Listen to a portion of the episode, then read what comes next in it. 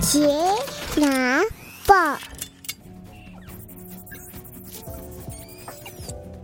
，Hello，大家好，欢迎回到钢铁奶爸的 Podcast 频道，我是亨利。无论你是在通勤的路上、喂奶的途中，亦或是休息的片刻，都欢迎您一同加入我们。你是一个自我效能感高的人吗？老实说，我也是听了一篇演讲，才第一次听到这个名词。哦，这是出自心理学家 Albert Bandura 提出的自我效能理论。它的定义是这样子的：用于衡量个体本身对完成任务和达成目标能力的信念的程度或强度。用白话文讲，就是说，当你面对一个新的事物，是你不熟悉的，你有多大程度相信自己可以把它搞定？高自我效能的人呢，就是那些认为自己可以表现出色的人。往往可以更容易的把困难的任务看成是需要掌握的东西，而不是要避开。所以你是一个自我效能感高的人吗？我稍微回想一下，嗯，我想我应该是一个自我效能高的人。在两年以前，我是一个对植物一窍不通的人。疫情期间呢，都待在家。那我跟我太太无意间买了一些植物，她买了大麦克蛮绿绒，我买了一个象耳鹿角蕨。第一次种植物嘛，什么都不会，什么都不懂。蛮绿绒活下来了，但鹿角蕨却养死了。我想说，植物对我来说是一个完全新的领域，所以就决定要来把它搞清楚。于是上网查资料，到图书馆借书，请教植物店家，然后也遇到了虫害，红蜘蛛啦、蓟马啦、介壳虫啦，通通都遇到了。有些人在种植物的过程当中遇到困难，哦，可能就放弃了，或是看有什么懒人植物可以种。不过我好像把这些困难当成是一个知识的盲区，好像破关一样，想办法把它搞定。所以现在我们家的阳台大概有五六十盆的植物，都活得健健康康的，已经快要变成一片小森林了。那自我效能跟自信心或自尊心是不是一样的呢？在定义上是不一样的，不过大体来说是正相关。有没有可能自尊心很低，但自我效能很高呢？我记得以前高中考学测的时候，有一个女同学考了七十二级分，七十二级分很厉害了吧？哦，至少考得比我高啊。但她拿到成绩单的时候，竟然坐在地上哭了。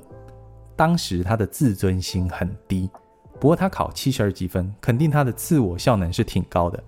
好，前几题要讲那么多，回到今天的主题，为什么要培养孩子的自我效能感呢？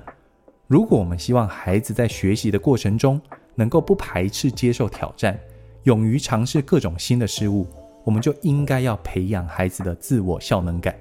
要如何培养呢？大致可以分为三点。第一点，让孩子体验成功的经验。如果孩子在生活当中常常有一些机会可以体验成功的感觉，那往后他就会更愿意去尝试。这些机会就在你的日常生活当中。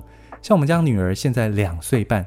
已经会自己穿裤子、穿袜子，出门的时候呢，自己把鞋子穿好，回到家自己脱鞋子，并且摆整齐。当他差不多两岁左右，就会有一个想要自己来的那个企图。这时候千万要珍惜孩子的主动。很多家长可能觉得很麻烦哦，你就不会穿，穿得又慢，大概率也穿不好，所以就帮孩子全部搞定。殊不知，这其实是剥夺孩子尝试的机会。他可能第一次穿不好，尝试过几次成功了，就提升了自我效能感。反之，你什么都帮他搞定，他就没有机会体验成功的感觉。第二点，正向的回馈，适当的归因。当孩子透过努力之后成功了，你可以给他一些言语上的回馈，例如说厉害哦，好棒，赞，做得好哦，这种正面的肯定言语。会帮助孩子有正向的自我概念形塑。当他下次再遇到困难的时候呢，他就会觉得他做得到。那如果他失败了呢，就要引导他适当的归纳失败的原因。例如说，上个礼拜我带女儿到公园的沙坑玩沙子，她想要把她的水桶装满水，然后倒进她刚刚挖的沙坑里面。那我就牵着她走到水龙头前面，让她自己把水桶装满，然后提着装满水的水桶走回沙坑。就在他走上最后一阶的楼梯的时候呢，可能因为提水桶重心不稳，他整个人往前跌倒，然后水就通通洒出来了。女儿马上就大哭出来，第一时间我先关心她，你跌倒有没有受伤？确认没事之后呢，我就问他，你为什么哭？他边哭边回答说，哦，因为水通通洒出来了。我跟他说没关系，我们再去装一次好不好？他说好，我就牵着他再去装一次水。就装好水之后呢，他说爸爸拿。因为经历过第一次失败后，他可能觉得自己拿不动，所以就要我帮他提水桶。这时候呢，我就鼓励他，要他再试一次，还给他一点安全感，说爸爸会在你后面。OK，他犹豫了一下，决定再试一次。走到楼梯前面，我就上前提醒他，手要拿在提把的中间，让水桶保持平衡，这样就比较不会倒。到了最后一阶，他小心翼翼地抬脚走上去，最后成功抵达沙坑。我看到他有一种“我做到了”的眼神，说提升自信心也好，增强自我效能感也好，那个是我们做父母最想看到的。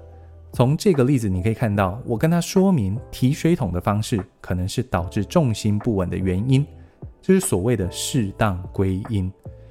反之，错误的归因可能是骂孩子笨哦，你还太小了，没有办法拿之类的这种言语。孩子大哭完之后呢，下一次就不敢再尝试了。最后一点，无条件的爱与支持。当孩子还小的时候，特别需要安全感。做父母的要尽力尽量满足孩子，拥抱啊，陪伴啊，让他知道无论他做什么，成功或失败，你永远爱他，支持他。他对内有安定感，对于外在环境的不安因素就比较有勇气探索，因为他知道他永远可以回头去找安定感。虽然放在最后一点，last but not least。这也是最重要的一点。前面两点其实都建立在无条件的爱与支持上面。以上跟大家分享一些我对于自我效能的想法，还有提升孩子自我效能感的三个重点。第二点提到的沙坑例子，我把凑巧拍到的影像放在钢铁奶爸的 IG 上面，有兴趣的朋友可以去看看哦。别忘了追踪钢铁奶爸的 Podcast 频道及 IG。让我们成为更好的父母。我是钢铁奶爸，我们下次见，拜拜。